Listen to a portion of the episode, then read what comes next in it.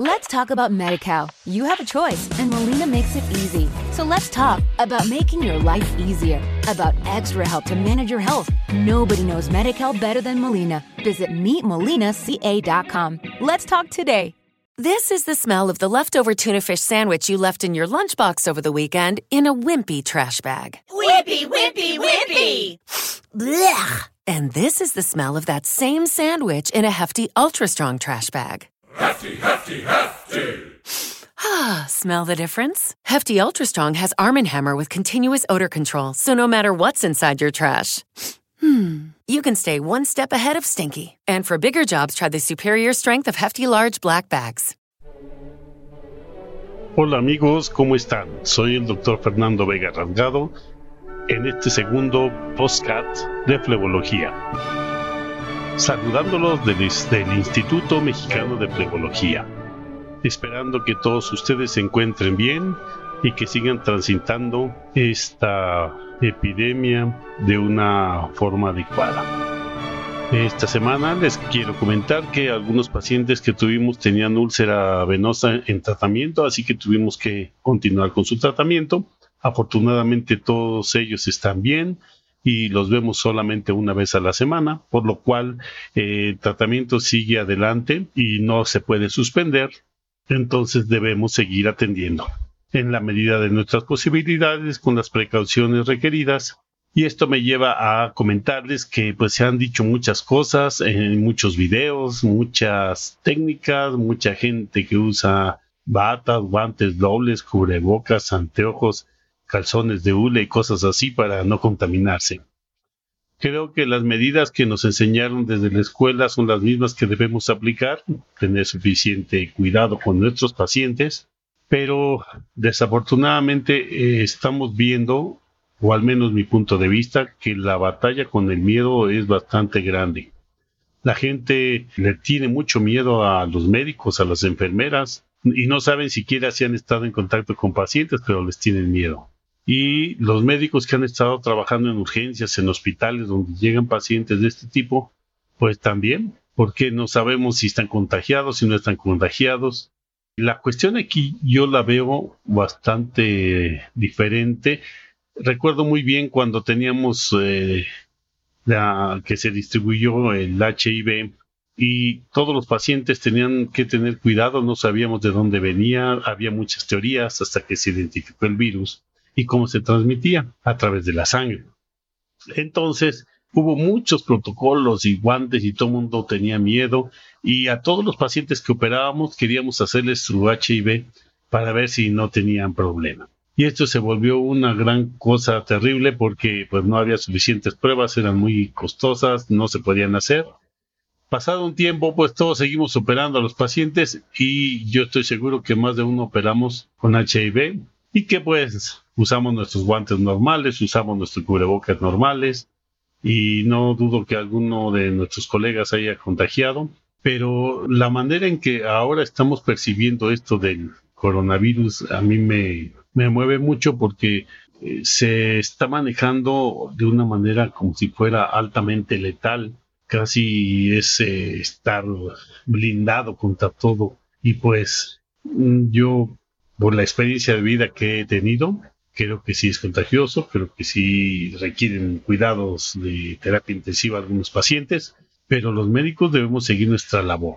Debemos cuidarnos, por supuesto, hacer lo que esté en nuestras manos, pero tampoco sobrevalorar o sobrecuidar, o más bien caer en el miedo, este miedo espantoso que nos hace hacerlo cosas incorrectas y nos limita nos limita en nuestras funciones, nos limita en nuestro trabajo con los pacientes, nos limita con nuestros amigos y nos limita en muchas cosas. Entonces, en esta, en esta parte yo creo que los médicos que hacemos flebología debemos tener un gran criterio de cómo manejar a nuestros pacientes. Si usaremos las medidas que sugieren, los cubrebocas, la distancia, las mascarillas, eh, los guantes, en fin, lo que sea necesario, pero simplemente hacerlo. Y no por esto crear una atmósfera desde que llegue el paciente que tanto él como la recepcionista, el médico, el familiar, todos se sienten de alguna manera agredidos y se sienten discriminados. Y esto pues a veces eh, no ayuda, ¿verdad? No ayuda a la curación de ninguna enfermedad. Ahora todas las gripas son coronavirus. Ya nadie se puede enfermar de una gripa normal gestacional de primavera porque ya es coronavirus. Y nadie puede estornudar porque hubo una tolvadera porque es coronavirus. Y si el amigo tenía sinusitis crónica, pues ya es coronavirus. Entonces creo que hemos caído en, en el otro lado de la balanza en el cual estamos viendo con demasiada preocupación algo. No quiero quitar la importancia que tiene ni el trabajo que se está haciendo, al contrario, eh, lo exalto y sé lo que nuestros colegas en los hospitales están haciendo. Tengo muchos amigos trabajando eh, muy fuerte en esto y que están viendo de cerca todo lo que pasa. Sin embargo, a los que nos toca la otra trinchera, la trinchera del consultorio normal, pues también debemos seguir haciendo lo que nos corresponde, porque de lo contrario, nuestros pacientes se van a enfermar de otras cosas y si hay que hacer alguna cirugía de vesícula, de apéndice o de algo, pues hay que hacerla y si tenemos que curar una úlcera venosa, pues hay que, hay que darle tratamientos. Entonces, con todas las precauciones, creo que debemos seguir haciendo nuestro trabajo. Pero bueno, pasado esta, esta breve reflexión, quiero comentarles algo el día de hoy sobre la escleroterapia. La escleroterapia es un proceso que muy antiguamente se ha llamado así.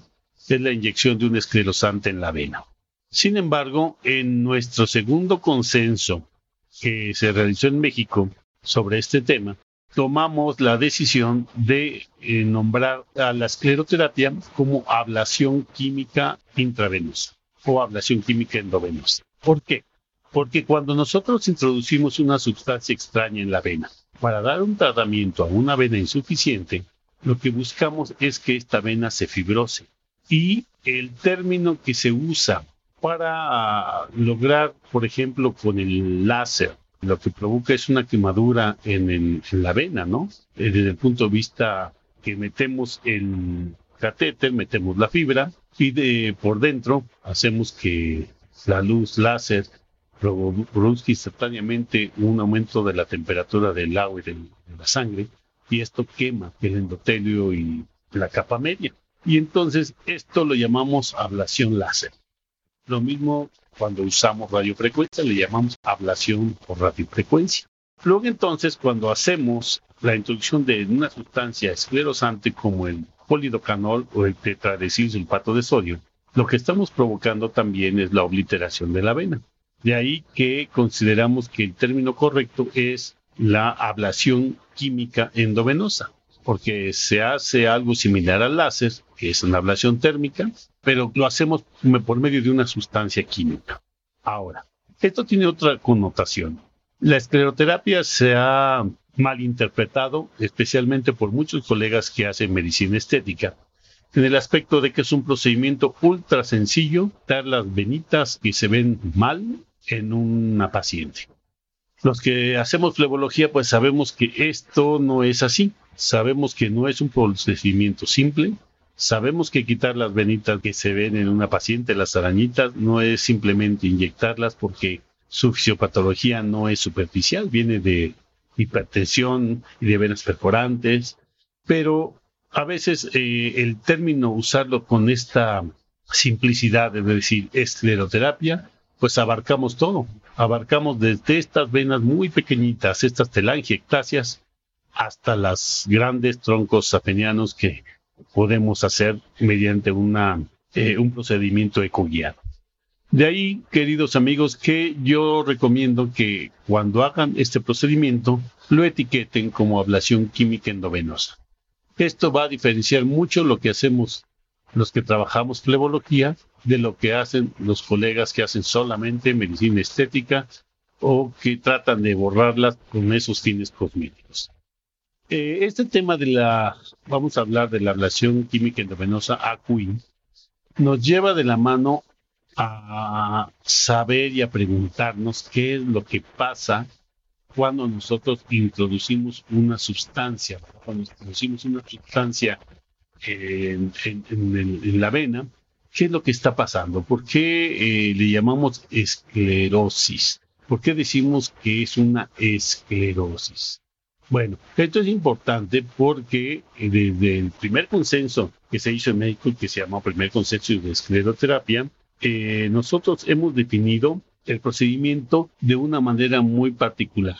Y esto tiene muchos, pues, muchas connotaciones, muchas, muchas eh, implicaciones, porque dependiendo cómo lo definimos, es también lo que las personas van a saber sobre este procedimiento. Entonces, lo más importante es que, en este consenso mexicano definimos la escleroterapia, esto fue el primer consenso, ahora ablación química intravenosa, como un procedimiento médico que consiste en la introducción de una sustancia química intravenosa, no perivenosa, intravenosa. Esto lo digo porque algunos eh, medicamentos antiguamente decían que se puede poner por fuera, con técnica perivascular. Bueno, esto lo decían porque algunos no le atinaban a la venita, entonces lo dejábamos fuera. Pero ahora sabemos que cuando dejamos el esclerosante fuera, podemos provocar una úlcera, ¿verdad? Entonces, nuestra definición dice, procedimiento médico que consiste en la introducción de una sustancia química intravenosa que produce por distintos mecanismos sobre el endotelio la lisis del mismo.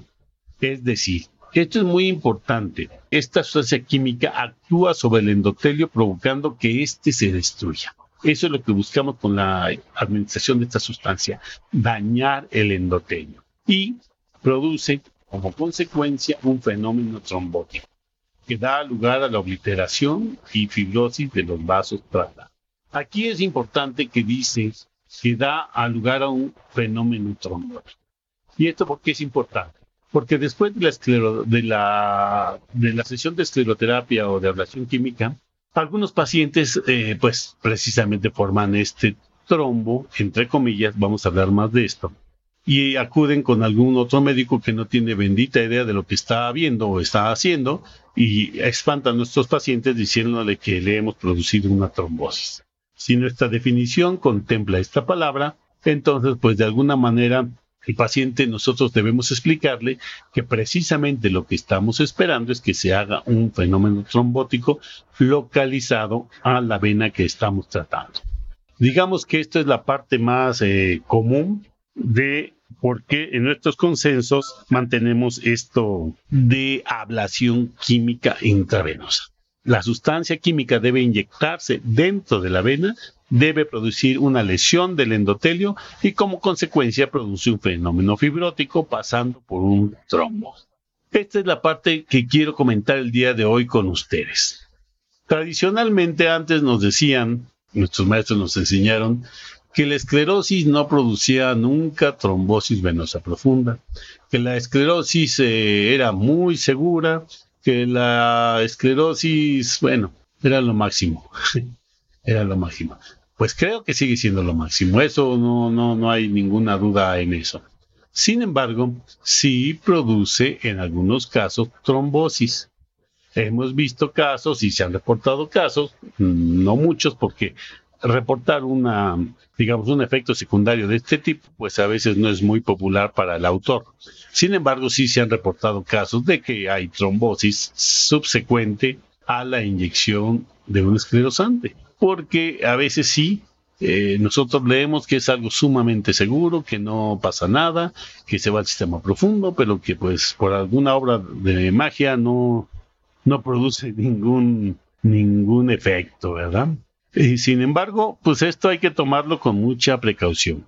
Y el día de hoy quiero comentarles precisamente un artículo del doctor Kurosh Parsi, él es de Australia, usted es nuestro actual presidente de la Unión Internacional de Flebología, y él eh, ha publicado, pues, en 2019, un artículo sobre la oclusión venosa profunda secundaria a algunos procedimientos como el láser y precisamente la ablación química intravenosa. Esto es muy, muy, muy interesante porque él desarrolló algunos conceptos que quiero introducir el día de hoy con ustedes. El primero, el primer concepto es la aparición de una oclusión venosa profunda, la cual puede ser pues desde las venas tibiales posteriores, anteriores, poplitea, femoral y Este término de oclusión venosa profunda es uno de los primeros que ha introducido. Y de ahí otros dos muy importantes. Lo que es en sí la trombosis venosa profunda y él introdujo uno que es la esclerosis venosa profunda. Esto es muy interesante porque eh, en el momento que él hizo sus estudios con el microscopio electrónico y en su laboratorio que tiene de bioquímica y demás, todo lo que tiene allá en Australia el doctor Kurosh, pues nos está hablando de, tres conceptos que prácticamente no, no, no, manejamos aquí en México. ¿verdad? Hablamos de que la esclerosis, hablamos de la trombosis y, para, y hasta ahí, ¿no? Sin embargo, pues sí hay, hay cosas muy, muy, muy interesantes que nos pueden ayudar a diferenciar, a diferenciar qué es lo que está pasando cuando nosotros ponemos una sustancia esclerosante en el sistema superficial por ejemplo, en algunas arañitas, por ejemplo, en alguna vena que está llegando a una úlcera y qué es lo que pasa después. Entonces, esto pues tiene una, una trascendencia sobre todo en cómo estamos manejando las cosas para explicarles a nuestros pacientes de qué se trata. Porque cuando hablamos de que se va a hacer una trombosis, esta palabra es muy, muy fuerte, por decirlo así, para algunos. Para algunos es totalmente desconocida, pero cuando hablamos de una trombosis, básicamente estamos hablando de que hay eh, la aparición de una sustancia que todos ustedes saben que se llama fibrina. La fibrina es una de las sustancias clásicas para que nosotros podamos decir que existe un trombo. Entonces, cuando se ve por el microscopio electrónico, se ve algo importante. No en todos los casos que hay una obliteración venosa profunda, tenemos un trombo. Es por eso que el doctor introdujo el término de esclerosis venosa profunda. La podremos decir el coágulo, aunque tal vez no sea la palabra correcta, que se forma después de una eh, sesión de esclerosis es diferente al que se hace cuando hay un fenómeno trombótico. Básicamente es lo siguiente, el fenómeno trombótico involucra sí o sí a la fibrina. Son redes de fibrina. Sin embargo, el trombo que se forma después de una sesión de escleroterapia es básicamente de colágena. Histológicamente, la esclerosis es una oclusión fibrótica secundaria a colágena y tejido fibroso mientras que la trombosis se debe a la generación de fibrina. Esto es lo más interesante que les quiero comentar el día de hoy, ya que si nosotros tomamos en consideración esto, pues vamos a tener cuidado con nuestros pacientes, especialmente por una razón. Si podemos provocar con una sesión en la cual usemos altos volúmenes de esclerosante, podemos provocar una trombosis venosa profunda. Si tenemos esa posibilidad, si existe y si se presenta. De hecho, él tiene eh, una casuística donde dice que no es muy frecuente la aparición de la trombosis venosa profunda, pero que sí se presenta. Lo mismo que la esclerosis venosa profunda. Una diferencia que puede ser eh, interesante es cómo se trata cada una de ellas. ¿Por qué? Si estamos diciendo que la trombosis venosa profunda implica fibrina y la formación de toda la cascada de coagulación, entonces están perfectamente indicados los anticoagulantes. Por otro lado, nosotros hemos visto por la experiencia que cuando hacemos una sesión de esclerosis, los anticoagulantes no tienen utilidad. Y claro que no la tienen porque no involucran a la fibrina. Entonces, esto es importante para que lo tomemos en cuenta después de que hagamos eh, los procedimientos, sean sencillos o no. Ellos encontraron una alta asociación de la oclusión venosa profunda cuando se inyectan más de 10 mililitros de espuma. Y de alguna manera también se relaciona más con bajas concentraciones de esclerosante. Ellos han estudiado mucho esto en sus laboratorios y entonces eh, nos recomiendan usar dosis pequeñas aún en nuestros procedimientos ecoguiados para que eh, mm, no tengamos estos problemas de la oclusión o de la trombosis. Ellos dicen que las concentraciones finales del esclerosante tienen un perfil procoagulante, mientras más bajas sean estas concentraciones. Entonces, nosotros hemos recomendado siempre bajas concentraciones para las telangiectasias. Si nosotros unimos una baja concentración con una baja dosis, y baja dosis estoy hablando a décimas de mililitro, no vamos a tener problema. Pero si ponemos bajas dosis, menos al punto 5, punto 25, en altos volúmenes, más de 10, sí vamos a poder tener algún problema de oclusión venosa profunda. La gran cosa es que afortunadamente esta oclusión venosa que produce la esclerosis es eh, reversible y generalmente no afecta las válvulas, a diferencia de un trombo que después queda como secuela la insuficiencia valvular. Este es otro hallazgo muy importante del doctor Kurosh y él eh, pues dice que hacer un ultrasonido para identificar uno de estos dos tipos de oclusión venosa es bastante complicado. Habla de algunos detalles en la imagen ultrasonográfica, pero eso es eh, bastante difícil y requiere bastante experiencia para poder ver si un coágulo es eh, dependiente del esclerosante o no. Y otra cosa que requiere y que nos sugiere en este estudio es que siempre hagamos un estudio completo, porque no podemos saber si ya antes el paciente tenía un trombo, por ejemplo, en la vena tibial posterior, y a nosotros eh, atendemos las venas superficiales y a través de las venas perforantes, claro que podemos ocasionar una trombosis. Entonces, eh, la sugerencia que nos hace, entre otras muchas, es que hagamos siempre un ultrasonido previo para que podamos evaluar los sistemas profundos. Esto es muy interesante, ¿sí? Las venas que ellos encontraron que más se ocluían eran las venas tibiales posteriores, son las que más eh, se encontraron con oclusión. También encontraron en un porcentaje, pues no tan alto, la vena tibial anterior y en las venas gastrocnemias laterales. Y eh, casi igual que las tibiales eh, posteriores, las gastrocnemias mediales. De ahí en fuera, la femoral, la poplita, pues casi no encontraron casos de oclusión, ya sea de, trombosis o de esclerosis profunda. Entonces, queridos amigos, este estudio tan interesante del doctor Kurosh Parsi es muy, muy extenso.